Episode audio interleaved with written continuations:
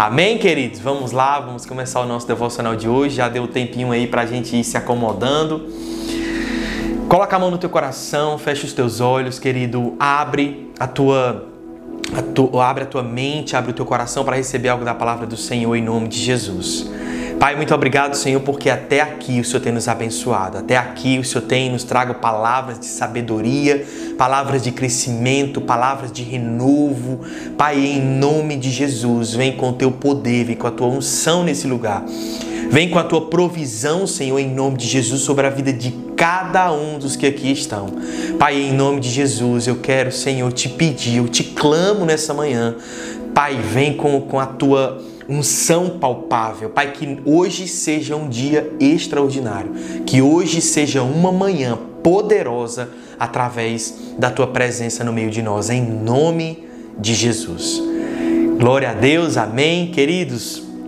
A palavra que eu quero compartilhar com você hoje, ela é deveras, ela é muito forte, ela é uma palavra que vai desafiar muito a sua fé mas eu preciso que você abra o seu coração para receber. Amém? Lá em Abacuque, no capítulo 3, no verso 17, a palavra diz o seguinte: Ainda que a figueira não floresça, nem haja uvas na videira, mesmo falhando toda a safra de olivas, e as lavouras não produzam mantimentos, as ovelhas sejam sequestradas no aprisco e o gado morra nos currais. Eu, todavia, me alegrarei no Senhor e exultarei no Deus da minha salvação.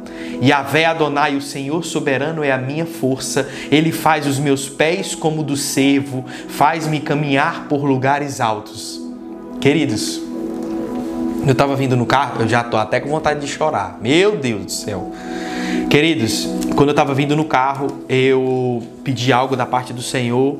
Eu falei, Senhor, qual a palavra que o Senhor quer entregar para eles nessa manhã? E o Senhor permaneceu em silêncio até o momento de eu chegar aqui. Até que em determinado momento, Deus ele falou ao meu coração: nem sempre as coisas vão dar certo. Nem sempre aquilo que você espera vai acontecer da forma que você acredita que precisa acontecer. Nem sempre aquilo que eu tenho planejado para você condiz com aquilo que você imagina que vai acontecer. Nem sempre aquilo que você espera da minha parte vai surgir, nem sempre aquilo que você espera, da forma que você espera, realmente vai acontecer. Mas eu preciso que você entenda algo. Queridos, isso enquanto Deus ministrava meu coração, eu ficava tão aberto a receber isso da parte do Senhor, e ele dizia: "Nem sempre as coisas vão acontecer da forma que você imagina, mas eu sempre vou superar as suas expectativas." Queridos, eu, eu, passei um tempo tentando refletir nessa mensagem, foram poucos minutos, mas durante o tempo que passei refletindo nessa mensagem, Deus foi ministrando ao meu coração. Ele foi me ensinando que às vezes o propósito que ele tem para a nossa vida nem sempre vai condizer com aquilo que a gente planeja, com aquilo que a gente espera. Às vezes Deus ele coloca um plano na nossa vida para esse plano se concretizar ele fala: Eu vou fazer grandes coisas no meio de vós, eu vou realizar grandes obras no teu meio, eu vou te usar para fazer grandes coisas. Mas entenda isso. Nem sempre as coisas irão acontecer da forma que você acredita que elas vão acontecer. Porque, queridos, isso é viver por fé. Viver por fé é muitas vezes passar por situações que pareça que está tudo dando errado. Viver por fé é passar por situações que às vezes você não consegue ver o fim do caminho, você não consegue ver a luz no fim do túnel, mas em determinado momento, de repente de Deus, o haja de Deus acontece. Como aquele exemplo do avião, quando ele está pousando, né? Você está sobre as nuvens, você não vê nada, você só está vendo simplesmente aquele céu, você está vendo aquela, aquele, aquele vasto de nuvens e nada, o teu destino ainda não chegou.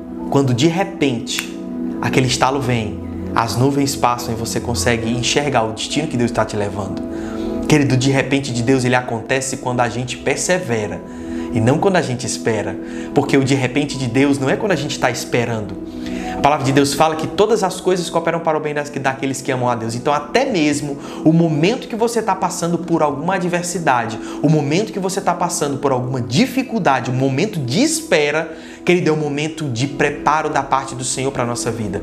Porque a nossa fé, ela prospera no meio da adversidade. Guarde isso com você em nome de Jesus. A nossa fé, ela prospera no meio da adversidade. É no meio da tempestade que a nossa fé prospera. E o justo, ele vive pela fé. E se o justo vive pela fé, o justo precisa romper em fé. Ele precisa viver não por aquilo que ele vê, mas por aquilo que ele crê. E queridos, essa palavra ela é linda porque a palavra diz: ainda que a figueira não floresça, ainda que ela não floresça. Irmão, você tem ideia do que é você olhar para aquilo que você plantou e você espera do fundo do seu coração que dê frutos, aquilo que você, com todas as suas forças, com toda a sua perseverança, você plantou, você regou todos os dias, você foi lá e você investiu e você olha e não tem frutos, não floresceu. E a palavra continua: nem haja uvas na videira, mesmo falhando toda a safra de olivas e as lavouras não produzam mantimentos. Queridos, nós estamos falando de alguém que comia, que plantava para viver. Nós estamos falando de alguém que plantava para comer, para se alimentar. Alguém que plantava porque ele precisava comer. Então imagina, você passa por uma situação em que você planta, você vai no, no, no, seu local de plantação, você acorda cedo, você faz todo aquele processo e quando você olha esperando um fruto, nada acontece. Queridos, o que você tem feito quando aquilo que você espera na sua vida da parte do Senhor não tem acontecido? Qual tem sido a tua reação? O que você tem pensado da parte do Senhor? Que aquilo que ainda não aconteceu na sua vida, quando você olha, você colocou tanta força, você colocou tanto empenho, mas nada aconteceu. Qual tem sido a tua reação? Qual tem sido? O que você tem pensado de Deus? Já passei por momentos muito difíceis, querido, quando eu busquei algo da parte do Senhor, quando eu esperei algo da parte do Senhor e aquilo não aconteceu. E eu falei, Senhor, por que que não aconteceu? E eu fiquei me questionando. Nós passamos por esse momento. Só que nós precisamos entender, queridos, que Deus ele sabe todas as coisas. Deus ele não perdeu o controle da nossa vida. Deus ele não perdeu o controle do plano que ele tem para nós. E a palavra continua. E as lavouras não produzam mantimentos, as ovelhas sejam sequestradas do aprisco e o gado morra nos currais. Ainda é roubado. Agora você imagina, aquilo que ele planta, ele não vê florescer, aquilo que ele coloca como algo que ele deseja colher os seus frutos, ele não consegue. E ainda aquilo que ele tem é roubado. E outros morrem. Queridos, isso me lembra a história de Jó quando perdeu todas as coisas e passou 37 capítulos conversando, falando, mas em nenhum momento ele desdenhou do Deus que ele servia. Porque, querido, sabe o que Deus quer muitas vezes nos ensinar em situações que nós esperamos algo da parte do Senhor que não se concretiza? Deus, Ele quer nos ensinar. O teu coração, ele está naquilo que eu te dou ou está em quem eu sou? Oh, aleluia. Essa é a, é a maior mensagem, é a maior, o maior questionamento que eu quero deixar para você nessa manhã. O Deus, o amor que você tem ao Deus que você serve, está naquilo que Ele é capaz de te dar ou está em quem Ele é para você? Porque, queridos, assim como, mesmo diante do nosso pecado, mesmo diante dos nossos erros, mesmo diante das nossas adversidades, mesmo diante da nossa pequenez, mesmo diante de muitas vezes da nossa desobediência para com o Senhor, Deus, Ele não deixa de nos ver como filhos. Mas eu te faço uma pergunta nessa manhã. No momento que aquilo que você espera da parte do Senhor não se concretiza, você continua vendo Deus como Pai? No momento que aquilo que você espera, no momento que aquilo que você deseja da parte do Senhor na sua vida não acontece, você ainda continua vendo Deus como Pai, como Deus de amor, como Deus de, de, de, de vitória, como Deus que te supre, como Deus que te salva. Aquilo que você pensa de Deus muda de acordo com aquilo que acontece na tua vida. Oh, aleluia. Querido, texto o verso 18 ele continua: Eu Todavia, olha isso. Eu, todavia, me alegrarei no Senhor e exultarei no Deus da minha salvação. Entende que o autor ele se coloca numa situação em que tudo aquilo que ele esperava não aconteceu e aquilo que ele tinha foi roubado e outra parte morreu. É como se ele olhasse para todos os lados da vida dele, parece que estava tudo dando errado. Só que ele olhava para o céu e falava assim: Eu Todavia me alegrarei e exultarei no Deus da minha salvação. Porque o coração dele não estava naquilo que Deus é capaz de dar, mas estava em quem Deus era para ele. Querido, quando nós entendemos quem Deus é para nós, a adversidade ela não toma mais conta do nosso coração, ela não afeta mais a nossa mente, porque a adversidade nada mais é do que uma pequena parte do processo que nós iremos passar, que nós iremos superar, para quando nós chegarmos lá, nós estivermos prontos, preparados o suficiente para vivermos totalmente dependentes daquilo que é de Deus para a nossa vida. Sabe por que muitas vezes a adversidade nos ensina? A adversidade nos ensina a depender. Queridos, eu lembro, eu lembro da história de José, quando José ele foi jogado num poço pelos irmãos. Sabe qual a parte mais interessante de tudo isso? É que muitas vezes nós precisamos, olha, preste atenção nisso, por favor. Muitas vezes nós precisamos estar em um poço onde apenas a mão de Deus é capaz de nos alcançar. Você sabia disso? Muitas vezes é necessário nós estarmos em uma situação, nós estarmos em um local onde apenas a mão de Deus é capaz de nos alcançar. Você sabe por quê, irmão? Porque nesse momento que apenas a mão de Deus é capaz de nos alcançar, apenas Deus é capaz de ter acesso a nós, nós aprendemos que a dependência dele vale mais do que ouro e prata. A dependência de Deus vale mais do que qualquer coisa.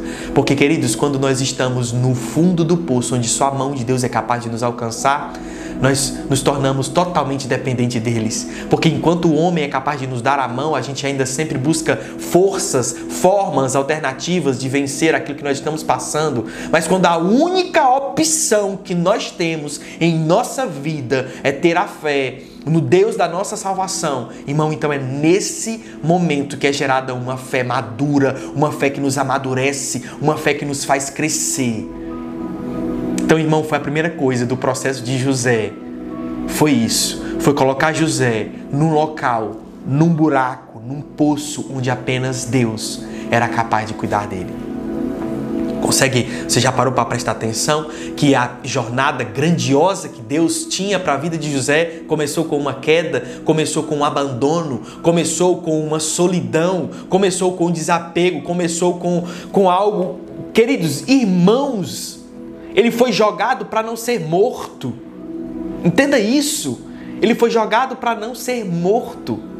Então, irmão, quantos de nós teriam a maturidade suficiente para começar um propósito de Deus dessa forma? Quantos de nós teríamos a capacidade de continuar pensando em Deus da mesma forma, mesmo depois de ser abandonado, de ser jogado, de ser descartado, de ser jogado às traças?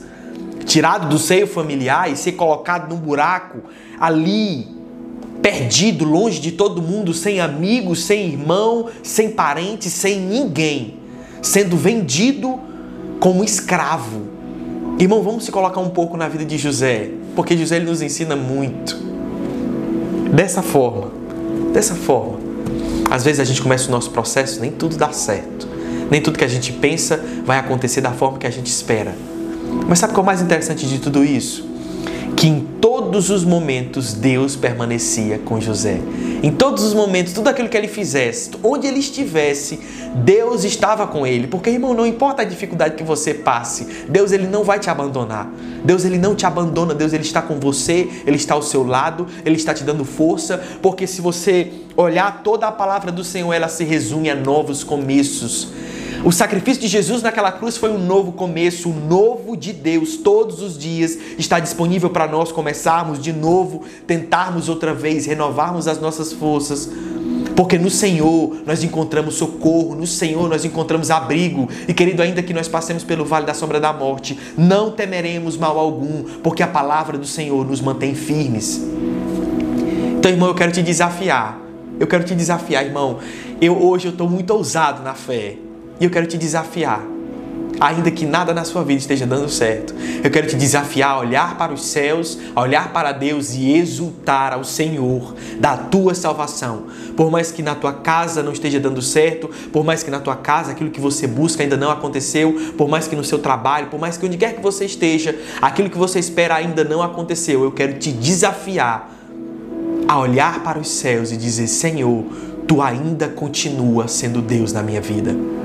Queridos, você que está, você que está conosco aqui há muito tempo, você que conhece os devocionais que eu tenho ministrado para vocês, vocês sabem que eu sempre gosto de romper em fé, falar sobre fé. E eu sou muito guiado naquilo que falo, queridos. Então eu amo pregar um evangelho triunfante. Realmente o evangelho ele é triunfante. Só que se eu não preparar você para o dia mal, se eu não preparar você para o dia da adversidade, irmão, então eu só estou falando uma palavra para massagear o teu ego. Então eu só estou compartilhando com você uma palavra para que soe como música para os teus ouvidos. Mas não é isso que Jesus diz para você. Jesus ele diz assim: "No mundo passarei por aflições, mas tem de bom ânimo, eu venci o mundo". O que eu quero te dizer nessa manhã, querida, é que ainda que a videira da tua vida não floresça, que ainda não frutifique a figueira da tua vida, mesmo que o teu gado morra, mesmo que você seja roubado, mesmo que aquilo que você tenha seja tirado de você, querido, olhe para os céus e diga: Eu exultarei no Deus da minha salvação.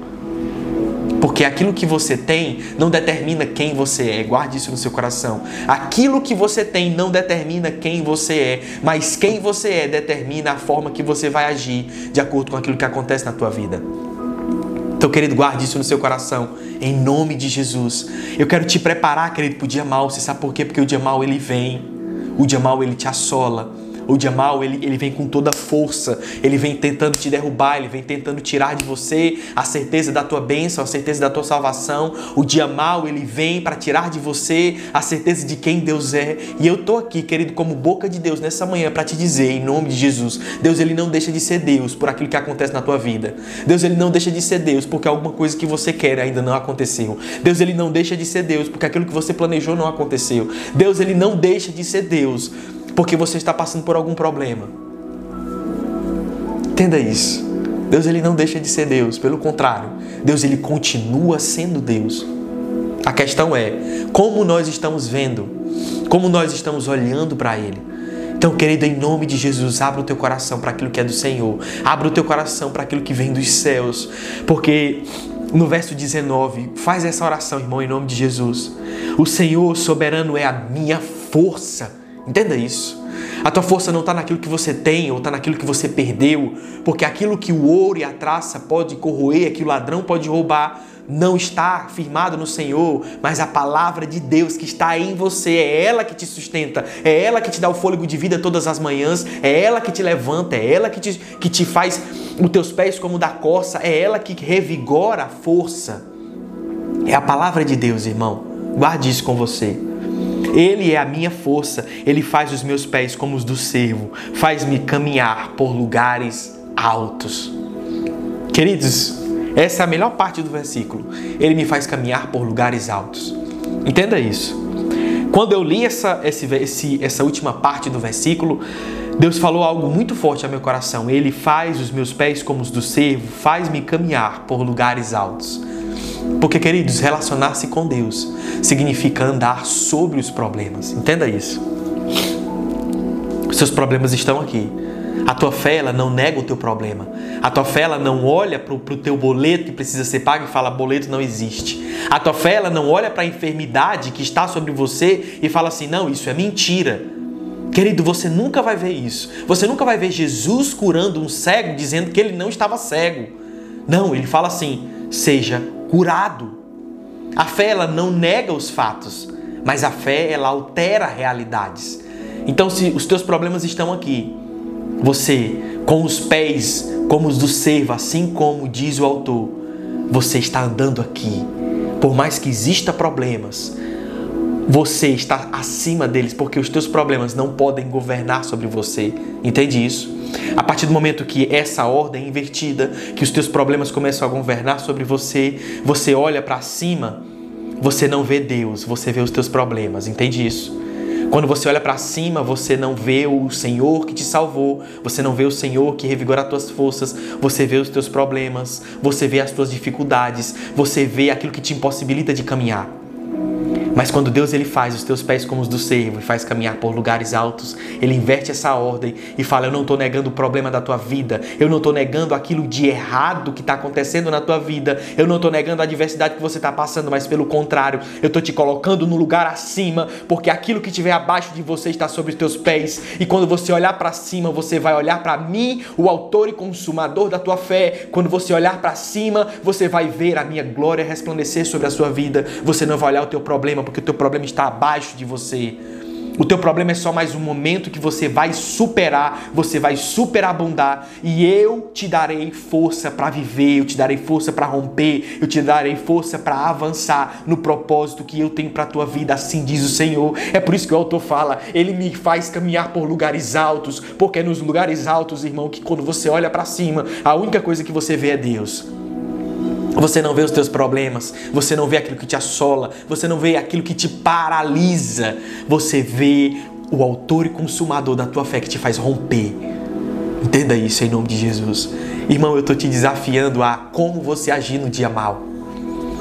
Esses devocionais eles têm acrescido muito a minha vida e eu quero preparar você para ser um homem de fé, para ser uma mulher de fé, uma pessoa que rompe em fé, não uma pessoa que para no meio do caminho, mas uma pessoa que é preparada, que é capacitada para viver tanto no dia mal quanto no dia bom, assim como Paulo dizia. Ele falou: "Eu passei por momentos ruins, passei por momentos bons, mas a minha fé continua sendo a mesma."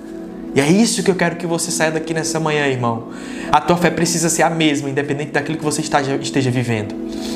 Porque a tua fé, ela faz com que você plante em lágrimas e colha com alegria. Você entende isso? Aquele que planta em lágrimas com júbilo colherá. Guarde isso com você. Aquele que semeia com lágrimas, com júbilo irá colher. Então, irmão, em nome de Jesus, mesmo que você não consiga enxergar a luz no fim do túnel, mesmo que você não consiga enxergar, mesmo que, que esteja tudo escuro, irmão, continua semeando, mesmo que você chore, mesmo que você derrame suas lágrimas, mas continue semeando, porque em nome de Jesus, em júbilo você vai colher. Irmão, porque fruto de fé, ele não volta vazio. O fruto da sua fé, ele vai prosperar no momento certo. O fruto da sua fé, ele vai trazer abundância na tua vida no momento certo. Então creia nisso, não desanime, não faça como o autor. Olhe para, o, para Deus, que é de onde vem o teu socorro, e viva tudo aquilo que Ele tem para a tua vida. Tá bom? Querido, coloca a mão no teu coração. Deixa eu liberar uma palavra de, de bênção na tua vida em nome de Jesus. Oh, aleluia. Obrigado, Senhor, por esse entendimento. Obrigado, Senhor, porque o Senhor nos coloca acima dos nossos problemas. Obrigado, Senhor, porque a nossa fé é maior do que aquilo que a gente vive. A nossa fé é maior do que aquilo que nós podemos enfrentar. A nossa fé é maior do que qualquer coisa que se coloque contra nós. Obrigado, Senhor, porque a tua graça nos capacita a vivermos o extraordinário que o Senhor tem para a nossa vida. Então, Pai, em nome de Jesus, nos dá força. Renova nessa manhã, Senhor, o vigor daquele que está cansado. Renova, Senhor, a saúde daquele que está doente. Renova, Senhor, a situação financeira daquele que está necessitado. Renova, Senhor, os laços familiares que um dia foram perdidos. Renova, Senhor, a alegria, a paz, Senhor, em nome de Jesus, daqueles que se encontram abatidos. Pai, renova nessa manhã. Essa manhã é uma manhã de renovo, é uma manhã que o Senhor está liberando, Senhor, uma unção nova, uma unção fresca, uma unção que vem para trazer, Senhor, um refrigério para as nossas almas. Pai, em nome de Jesus, eu abençoo cada um destes que aqui estão. Pai, vem trazendo, Senhor, uma alegria neste exato momento, uma paz que excede todo entendimento, que eles possam viver e romper em fé em nome de Jesus. Pai, abençoa o Senhor que eles ainda tenham uma semana extraordinária da tua parte. Bênção sem medida sobre a vida deles, em nome de Jesus.